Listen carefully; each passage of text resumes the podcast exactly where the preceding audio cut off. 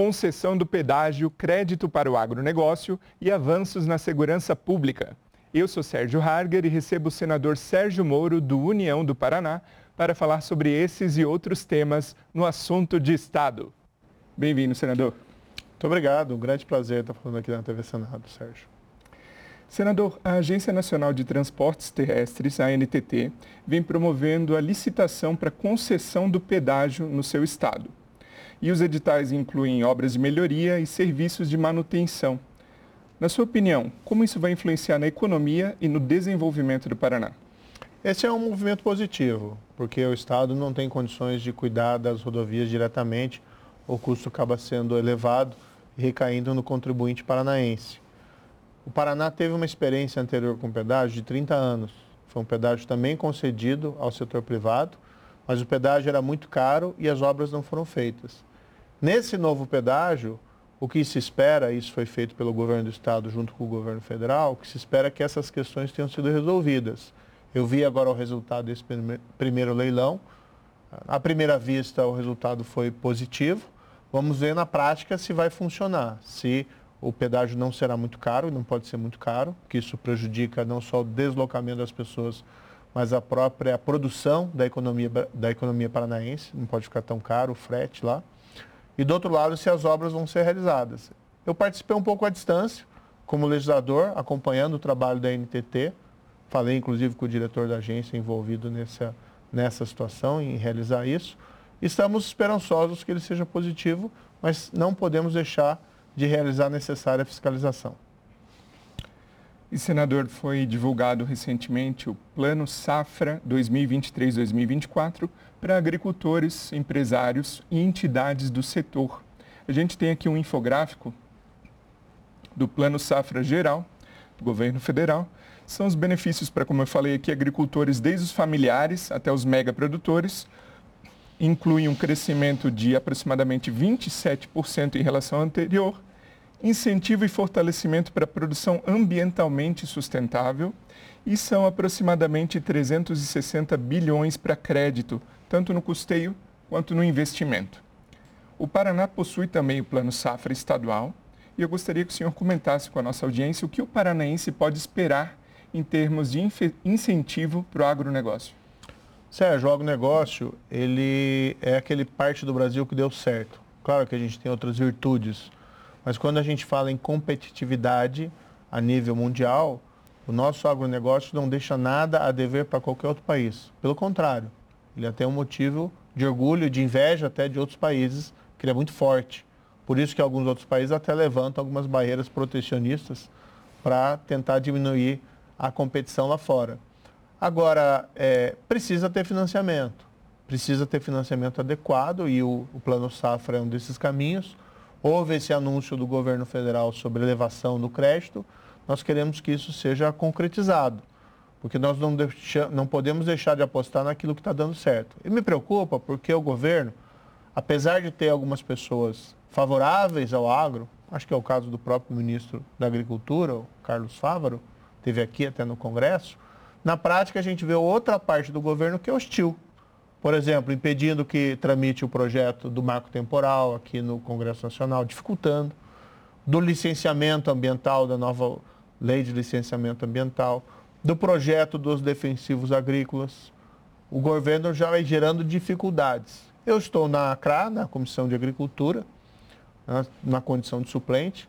Sou um representante do agronegócio paranaense, inclusive sou do interior do Paraná e a gente quer defender os interesses do agro, claro, com racionalidade, sem prejuízo de outras atividades econômicas, respeitando as regras ambientais, mas o tratamento que o governo dá em geral ao agro é ruim. Isso tem que ser alterado. Agora, senador, uh, o senhor foi ministro da Justiça e Segurança Pública e domina esse assunto que a gente vai entrar agora. Gostaria que o senhor comentasse como o senhor enxerga a cooperação entre as forças de segurança estadual e federal no combate ao crime organizado no Paraná. Não teve Ministério da Justiça que foi mais incisivo contra o crime organizado do que aquele da minha gestão. Nós fomos para cima, isolamos as lideranças criminosas, mudamos as regras para facilitar o confisco do patrimônio criminoso dessas organizações, que é, tem que fazer o crime não compensar. E um pouco também aquela regra follow the money, né? siga o dinheiro, vá atrás do dinheiro. Nós também fortalecemos não só a Polícia Federal com a Rodoviária Federal, mas também a Polícia Penitenciária Federal. Agora, a luta contra o crime organizado é constante. E boa parte da criminalidade violenta no Brasil, especialmente nas regiões das periferias, estão vinculadas às ações das organizações criminosas. Eu vejo hoje, com certa preocupação, que o foco do governo federal atual não é exatamente o combate às organizações criminosas. Espero que isso possa ser alterado. O que, que eu tenho feito? Na Comissão de Segurança, aqui do Senado, que eu sou titular, eu tenho apresentado projetos para fortalecer a segurança pública porque afinal de contas, o que o brasileiro quer? Ele quer sair na rua sem ser assaltado. Ele quer mandar os filhos dele para a escola sabendo que eles vão voltar sãos e salvos. E ninguém quer ser vítima de alguma espécie de confronto do crime organizado, seja com outros grupos, seja eventualmente cobranças em traficantes e usuários, dívidas que se resolvem em sangue.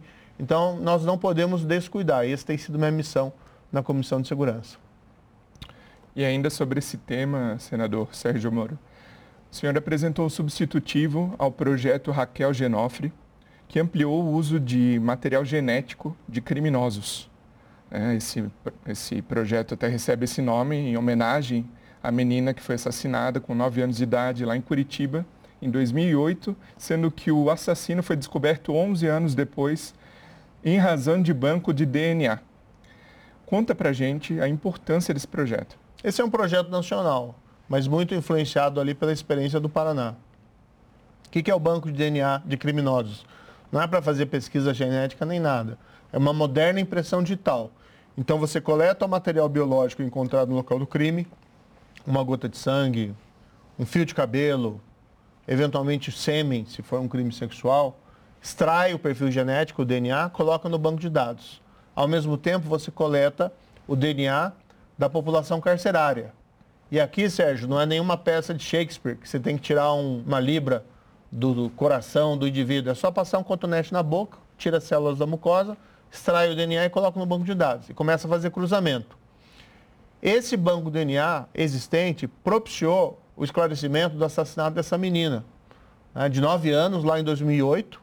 Ela foi assassinada, foi um crime que atraiu a atenção de toda a cidade, porque o corpo dela foi encontrado, inclusive, numa maleta na rodoferroviária de Curitiba.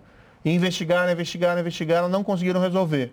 Em 2019, porque coletaram o perfil genético de um preso em Sorocaba, inseriram no banco de dados, descobriram quem era o, o, culpado. Veja que alguém que não estava nem na lista de suspeitos, porque ninguém sabia desse indivíduo. Foi uma situação em que ela teve né, a fatalidade de encontrar um assassino que passava ali por Curitiba naquele momento. Agora, o nosso banco ainda é muito limitado. Para você ter uma ideia, Estados Unidos tem um banco com 21 milhões de perfis genéticos ali inseridos. Reino Unido, mais de 7 milhões. Alemanha, mais ou menos 1 milhão é, e 500 e tantos mil. No Brasil, nós temos um banco com 186 mil, que cresceu muito nos últimos quatro anos, porque antes estava negligenciado mas ainda nós estamos muito distante de ter um número é, adequado ao tamanho do país, a dimensão. Então, esse projeto, que eu sou o relator, projeto da senadora Leila Barros, nós estamos ampliando o quê? Aumentando o número da, de presos, de condenados que ficam sujeitos a esse procedimento, ou seja, não são apenas presos por crimes violentos, mas por todos os crimes aos quais foi combinada pena de reclusão e estejam cumprindo em regime fechado ou seja, toda a população carcerária. E do outro lado, que acho que é o mais importante, para determinados crimes, aí sim violentos, nós antecipamos o momento da coleta. Ao invés de ser na condenação, já quando há prisão em flagrante ou recebendo a denúncia. Porque às vezes é uma diferença de 10 anos entre você coletar agora ou daqui a 10 anos quando ocorrer a condenação. Isso propiciará um aumento substancial da resolução de investigações criminais, especialmente de delitos graves no Brasil.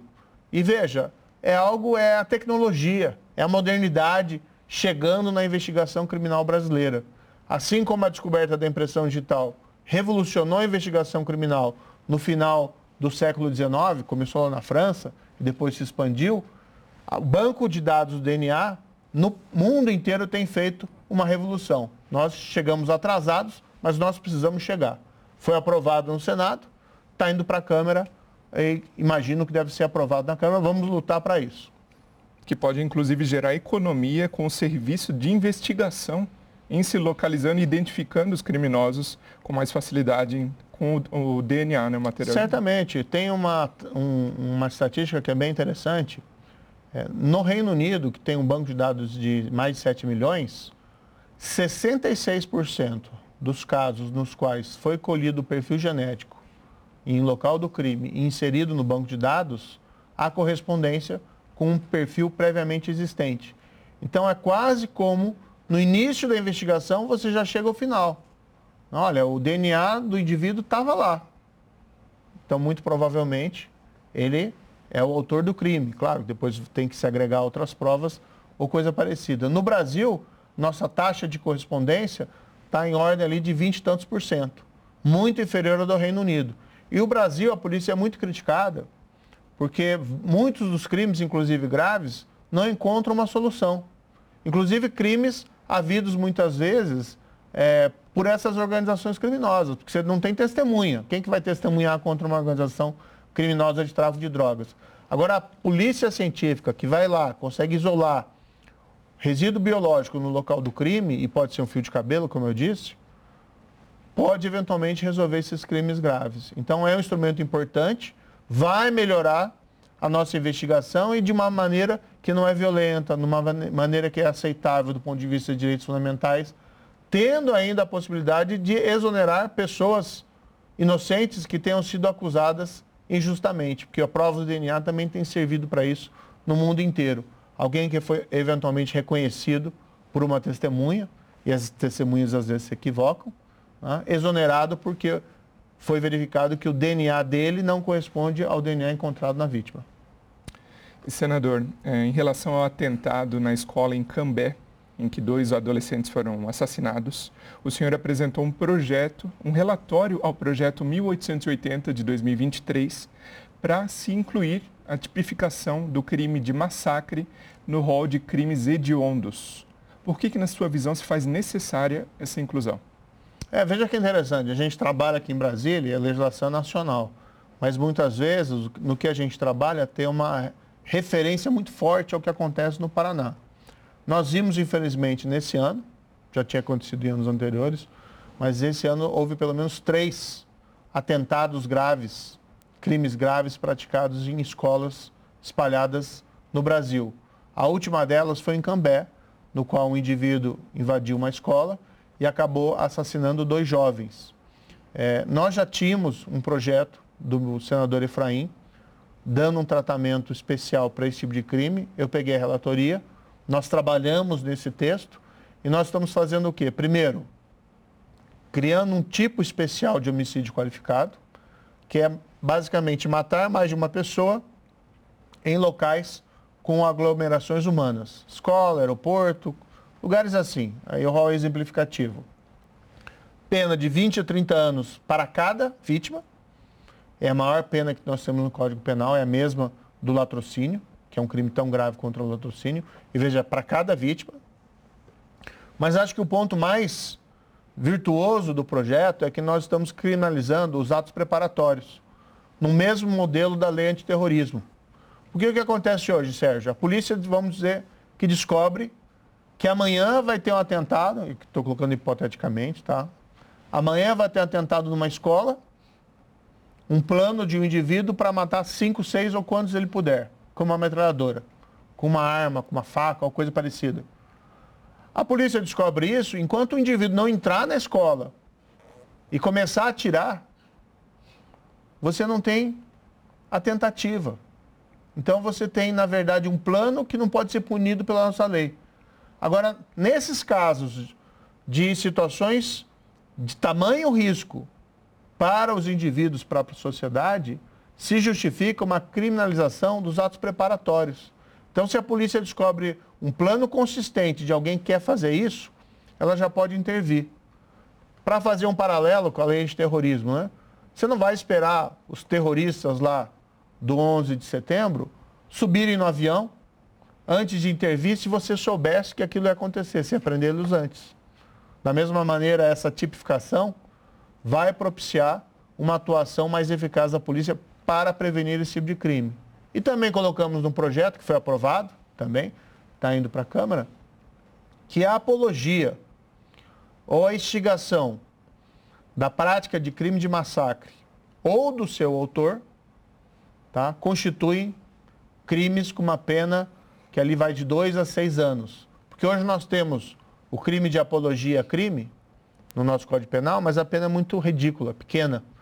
Agora, para esse tipo de conduta, e a gente tem visto, infelizmente, uma proliferação na internet, né, de apologia a esse tipo de conduta, nós estamos propondo daí um remédio amargo, mas veja, sem também censurar a liberdade de expressão, porque é claro que aqui a liberdade de expressão não compreende você instigar as pessoas a praticar um crime de massacre numa escola. Então, é um projeto bem interessante, também reflete essa experiência, infelizmente, negativa que houve no Paraná e esperamos que isso possa ser aprovado pela Câmara em tempo razoável. Agora o senhor comentou arma de fogo, metralhadora. No dia 15 de agosto último, um policial militar no município de Santa Helena foi morto atendendo a um chamado de violência doméstica. O agressor ainda atirou contra a esposa e cometeu suicídio. Em entrevista concedida no ano passado, o senhor defendeu a criação de critérios pré-requisitos mais objetivos para o porte de arma. Como que está a sua opinião hoje a respeito do tema?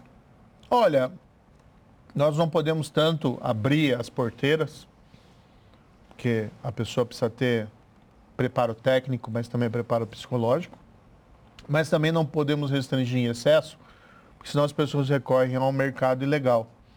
Então, o que, que a gente precisa ter? Checagem de antecedentes, verificar se a pessoa está apta é, psicologicamente, tecnicamente, para ter ali a posse de uma arma, para ter arma em casa. O porte é uma coisa um pouco mais delicada que a pessoa vai sair na rua. Então, a gente tem que discutir essa legislação sem essa polarização política do Brasil, porque o tema transcende bandeira de direita, em bandeira de esquerda. Agora, é fato também, Sérgio, que a diminuição dos assassinatos, dos crimes em geral no Brasil, precisa de políticas públicas consistentes. E isso corre muito ao largo dessa discussão sobre armamento na posse das pessoas. É, o que nós temos ter, sim, são políticas consistentes. Então, ir para cima do crime organizado, política de segurança pública para diminuir crimes violentos. Em relação à violência doméstica, que é um crime difícil às vezes de coibir, porque ele é muitas vezes um crime passional, nós temos ter regras para qualquer situação que indique a possibilidade de ter um crime dessa espécie, que já haja uma possibilidade de uma atuação preventiva da polícia ou da justiça. Por exemplo, uma mulher que aparece com marcas de violência, né, que sofreu alguma espécie de violência do marido, precisa ter um atendimento numa delegacia, precisa ter um atendimento da justiça para evitar que a coisa se aprofunde e caminhe eventualmente para algo até mais trágico como um assassinato. Então tem diversas estratégias que podem ser adotadas para diminuir esse tipo de criminalidade. Claro que se tem um limite, que também não se pode ter uma bola de cristal para resolver essas questões. É, agora, existem sim possibilidades de fazer isso. Vou destacar aqui, quando eu fui ministro da Justiça, nós tivemos a maior queda histórica de assassinatos no país. Foi 22% que caíram de 2018 para 2019, que foi o ano da minha gestão. Tá? É, isso está no Atlas da Violência. E desde então vem caindo em percentuais menores, mesmo tendo saído do Ministério da Justiça. Nós não podemos correr o risco de voltar a ver a subida desses indicadores por falta de política consistente de segurança pública. E falando em políticas de políticas públicas para o nosso país, uma delas, um pilar, seria a educação. A educação até para se formar uma sociedade melhor e evitar crimes, ah, como a gente comentou hoje ao longo do programa. Na visão do senhor, como está hoje a situação da educação no Paraná e o que o Senado da República pode fazer para contribuir com melhorias nessa área? Nós temos que sair do debate ideológico. Né? Nós tivemos recentemente essa discussão das escolas militares. Né? Era um programa do governo anterior. O governo atual não gosta das escolas militares e resolveu fechá-las, parar de repassar dinheiro, significa na prática fechar. Houve né, protestos aqui dentro do Senado, eu particularmente vejo da seguinte forma, pode não ser a política do atual governo, mas vamos respeitar os pais e alunos que confiaram nessa política no passado, não fechar as escolas. Podemos remodelar ou fazer coisa parecida, mas sem fechar essas escolas. Mas a discussão é mais ampla. O que, que nós precisamos ter, na verdade, no Brasil para poder avançar em termos de educação é escola em período integral. Né? Seja para o fundamental, ou seja para o ensino médio, para ter mais tempo a criança e o adolescente na escola, com qualidade. Né? E aqui a gente tem que fazer uma crítica, porque nós tínhamos a reforma do ensino médio, né, que previa modificações no próprio currículo é, das escolas para torná-las mais atrativas aos jovens. E é linkado com essa estratégia de ter ensino integral, porque daí você teria mais tempo para outras disciplinas. Isso foi feito durante o governo Temer, lá atrás, e vinha sendo implementado, e de repente o atual governo suspendeu. Nós temos que retomar. Nós não podemos ficar discutindo isso em termos de ideologia. Ninguém vai discordar que mais tempo de criança e de adolescente na escola é positivo. Ninguém, acho que discorda também, de que tornar a escola mais atrativa, com oferta maior de disciplinas, também é um ponto positivo. E o Senado, assim como o Congresso em geral, tem uma grande responsabilidade, já que, embora o Poder Executivo tenha a sua liberdade de ação para, de certa maneira, definir algumas políticas públicas, é aqui que as leis são feitas e nós podemos interferir em eventuais erros do, do Poder Executivo ou para dar a direção correta sobre esses temas. Agora, senador, no início do ano, em entrevista concedida no início do mandato do senhor aqui, o senhor comentou que uma das suas pautas principais seria a integridade na política. E ao longo desses meses, no Congresso Nacional, no Senado Federal, como o senhor enxerga esse conceito da integridade na política? Ora, nós temos que melhorar a legislação. Ah, o que eu tenho visto aqui é uma casa de, de pares respeitáveis. A gente tem também cuidado ali muito do nosso próprio quintal, vamos dizer assim, do nosso gabinete, para evitar qualquer desperdício de dinheiro público. Mas nós temos que aprimorar a legislação e nisso tem muito a fazer ainda houve um certo enfraquecimento nos últimos tempos do combate à corrupção. Vou te dar um exemplo aqui muito claro, que é o enfraquecimento da lei das estatais. Lei das estatais que foi aprovada em 2016 para diminuir o que? Loteamento político partidário das nossas estatais, que eram muitas vezes colocadas de maneira espúria para servir a interesses menores. Até casos, infelizmente, de suborno, como foi revelado pela Lava Jato na Petrobras. O governo atual, ele buscou enfraquecer a lei das estatais e conseguiu, inclusive, uma decisão liminar no Supremo para suspender a vigência de determinados pontos da lei das estatais. A meu ver, com todo respeito né, ao Supremo, essa decisão é equivocada e contraria aquele desejo de maior integridade dentro da máquina pública. Nós temos que restaurar isso, mas nós temos que ir além. Temos que ter uma pauta propositiva para esse assunto. O que eu tenho feito é o seguinte, preparado alguns projetos, tá? É, também desarquivei alguns outros que do passado que eram relevantes e estamos esperando o melhor momento político para colocar isso para andar novamente de uma maneira mais intensa.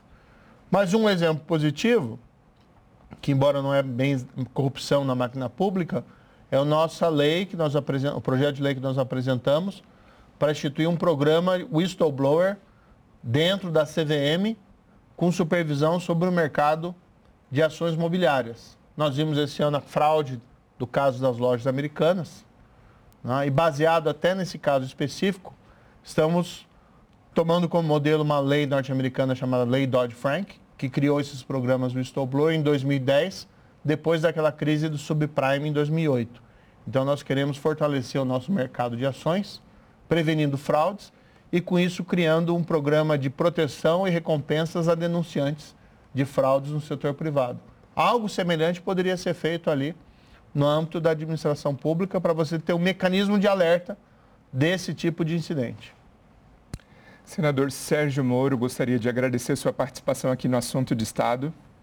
Ah, um grande prazer. Sempre um prazer falar com a TV Senado. Aqui a gente fala literalmente em casa. Né? E um prazer conversar com você, Sérgio. E o meu muito obrigado a você que nos prestigia com a sua audiência. Esta é a versão em podcast do Assunto de Estado, um programa da TV Senado também disponível em vídeo no nosso canal no YouTube ou no site senado.leg.br/tv. Se você prefere a televisão, todas as segundas às 8 da noite. Até o próximo episódio.